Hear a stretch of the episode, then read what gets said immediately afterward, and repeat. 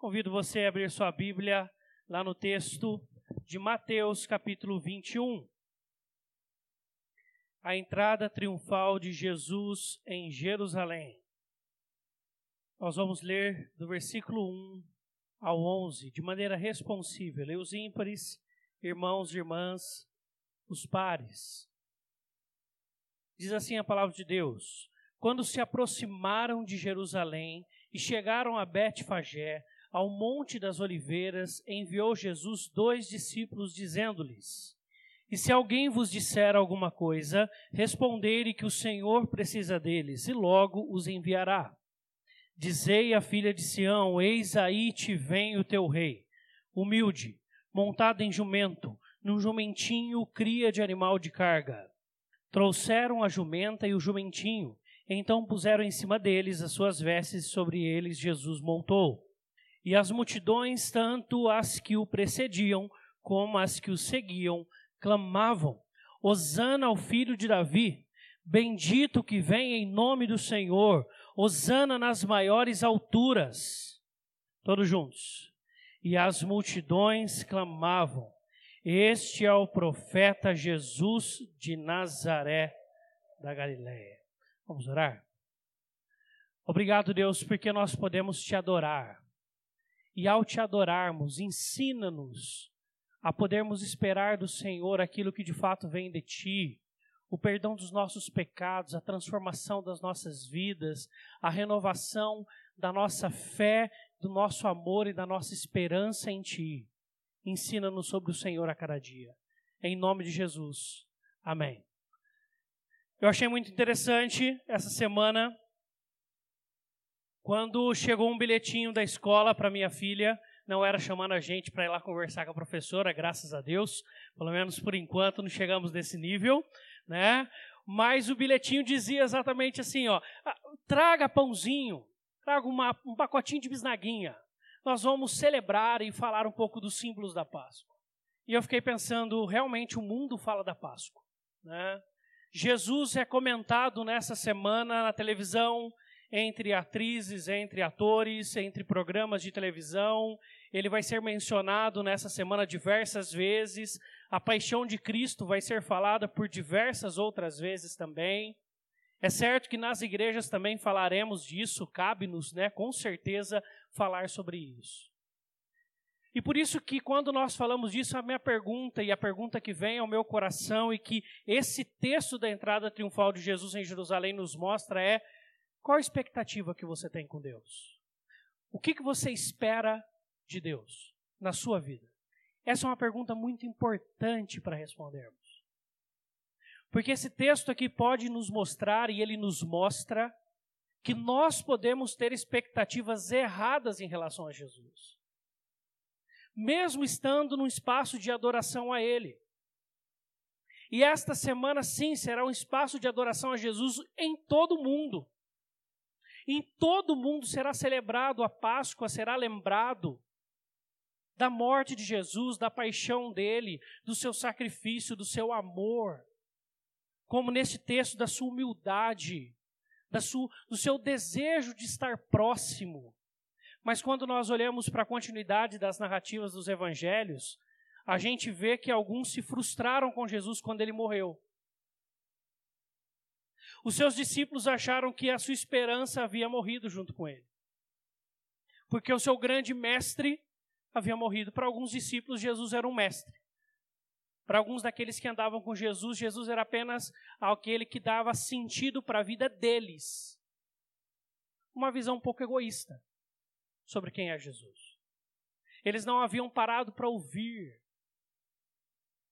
eles haviam, não, não haviam parado para realmente prestar atenção no que Jesus falava, porque Jesus diversas vezes disse aos seus discípulos: Nós vamos para Jerusalém e lá eu vou sofrer nas mãos dos malfeitores, vou ser crucificado, vou morrer, mas fiquem em paz. No terceiro dia eu vou ressuscitar. Nós vemos ainda discípulos que tinham uma, uma, uma visão um pouco mais ampla até de Jesus como os discípulos do caminho de Emaús. Eles não queriam apenas um Jesus para eles, que caminhasse com eles, que andasse com eles, numa perspectiva tão egocêntrica. Mas eles pensavam num Jesus que pudesse libertar o povo deles da escravidão que eles vivenciavam há anos do Império Romano. Tanto é que enquanto Jesus caminha com eles no caminho de Emaús, Jesus fala assim: O que aconteceu? Por que, que vocês estão assim? Aí eles viram para Jesus e falaram assim: ah, Nós esperávamos que fosse ele quem havia de redimir a Israel, ah, mas já é o terceiro dia e o judeu sabia, depois do terceiro dia, as esperanças se findavam. Realmente a morte tinha sido decretada. Já é o terceiro dia, mas nós esperávamos que ele resolvesse o nosso problema de escravidão do Império Romano. Que ele cuidasse do povo de Israel aqui. E os estudiosos deixam claro que isso era possível. A entrada de Jesus triunfal em Jerusalém, com a movimentação que houve de uma, de uma multidão tão grande naquele dia, junto com todo o desejo de Jerusalém de se tornar independente, ele tinha Jesus na sua mão força suficiente para derrotar todos os soldados romanos de Jerusalém, aplicar um grande golpe ali e se tornar ali o rei de Israel novamente e restaurar o reinado de Israel. Se isso fosse continuar, nós não sabemos, mas ele tinha naquele momento força suficiente para fazer isso. Mas o que é interessante é que se você for para a narrativa de Lucas, você vai ver que Jesus ele começa no, no jumentinho ali em Betfagé, ali em Betânia, e ele vai pelo Monte das Oliveiras e as multidões vão seguindo ele em direção a Jerusalém. Mas a Bíblia diz que quando Jesus olha para Jerusalém, ele chora. Ele chora. Jesus sabia muito bem para o que ele estava ali. Jesus tinha ido ali para morrer. Não é à toa que essa mesma multidão que agora grita Osana nas maiores alturas, bendito aquele que vem em nome do Senhor. É a mesma multidão que daqui a poucas, poucos dias, aproximadamente uma semana, vai gritar efusivamente: crucifica-o, crucifica-o, crucifica-o porque Jesus não era quem eles queriam que Jesus fosse. Essa mesma multidão que o adora aqui, grita: crucifica-o lá. Porque Jesus não tinha ido ali para servi-los de maneira nem egoísta e nem local, geograficamente falando. Jesus estava indo para Jerusalém para cumprir o mandato do Pai, para morrer e ressuscitar e se tornar o Rei universal sobre toda a terra. Se Jesus tivesse cedido à pressão de seus discípulos e amigos próximos, como Pedro que disse para Jesus numa certa feita: Jesus, não faça isso. Não vá para lá, se é lá que o senhor vai morrer, nós não queremos que o senhor morra.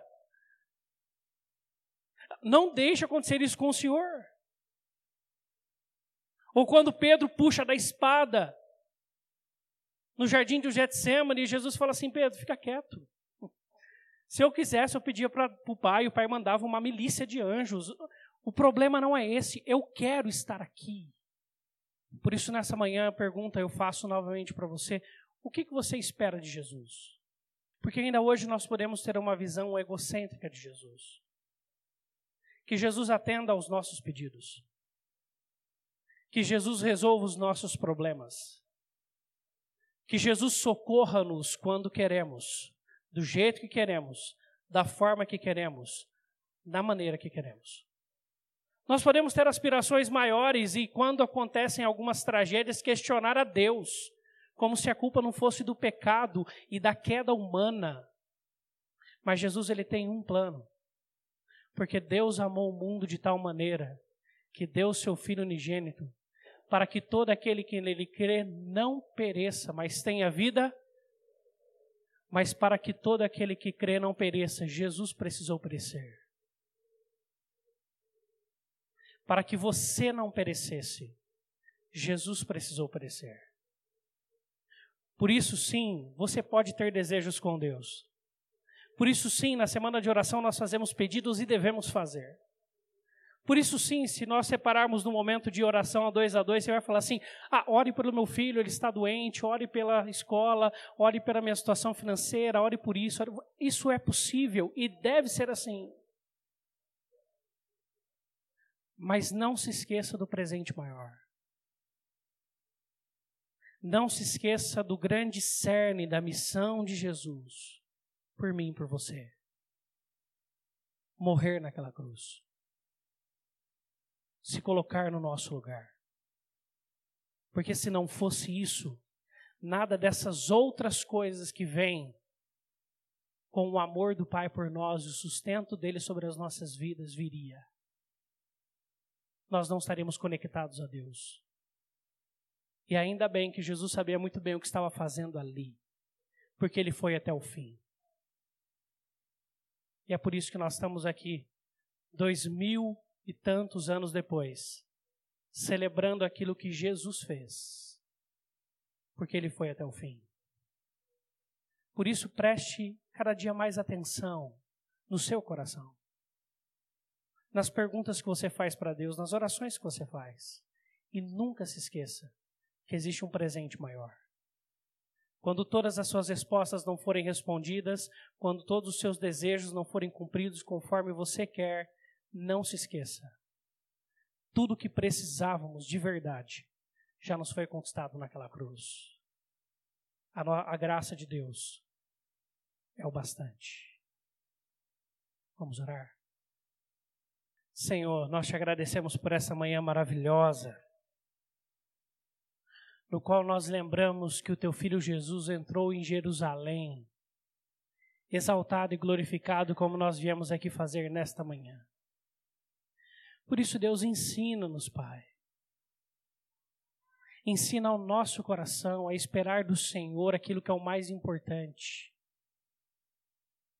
O presente maior, que já nos foi conquistado em Cristo Jesus, tudo que precisávamos realmente nós já ganhamos em Cristo Jesus. Nós temos o bastante, nós te agradecemos por isso, Senhor. Deus, agora nesse instante nós queremos te glorificar pelo teu amor por nós, na entrega do teu filho Jesus, amor imensurável. Lançamos sobre o Senhor todas as nossas preocupações e ansiedades, sabendo que o Senhor já tem cuidado de nós. Obrigado por esta manhã maravilhosa, no qual nós lembramos que o teu filho Jesus sabia muito bem o porquê veio. E ele foi até o fim na sua missão e ele cumpriu cabalmente em nosso lugar.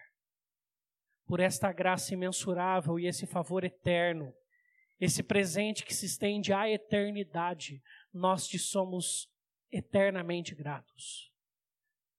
E que isso seja sempre o alvo maior da gratidão dos nossos corações. Em Cristo Jesus, aquele que cumpriu tudo, oramos. Amém.